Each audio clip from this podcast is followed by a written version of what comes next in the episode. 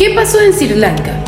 Yo te pongo en contexto. Este fin de semana varios videos se hicieron virales luego de que en Sri Lanka, un país ubicado al sur de Asia, cientos de manifestantes entraran a la residencia presidencial e incendiaran la casa del primer ministro, haciendo que el presidente del país y el primer ministro renunciaran a su cargo. Pero, ¿por qué pasó eso? Sri Lanka lleva viviendo un tiempo una gran crisis económica que ha perjudicado a varios sectores del país, entre ellos el combustible. El país asiático no cuenta con ninguna reserva de moneda extranjera, haciendo imposible que paguen sus importaciones de combustible. Además de esto, anunciaron que sus propias reservas de gasolina solo durarían unos pocos días si el consumo del mismo seguía siendo el habitual.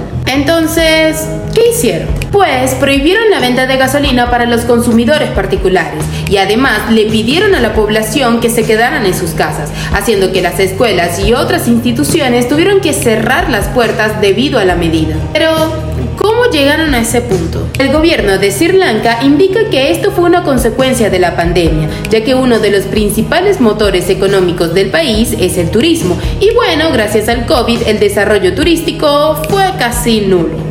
Sin embargo, otros expertos analizaron el comportamiento financiero de Sri Lanka y dicen lo contrario. Sri Lanka llegó a esta situación debido a un mal manejo de sus finanzas, ya que se enfocaron en el desarrollo de sus importaciones más que de sus exportaciones. Y bueno, Sri Lanka importa al menos 3 mil millones de dólares en productos al año, mucho más de lo que exporta, y por esto es que se han quedado sin reservas en moneda extranjera. Entiendo, pero ¿cómo empezaron las protestas? Bueno, las protestas son una respuesta a lo que ha estado pasando en el país en los últimos años. Por eso, muchos ciudadanos se reunieron en Colombo, capital del país, y se dirigieron hacia la residencia presidencial exigiendo la renuncia del mandatario.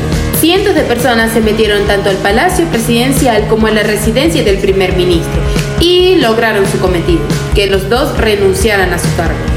Ok, pero mm, ¿ahora qué? ¿Cómo queda todo?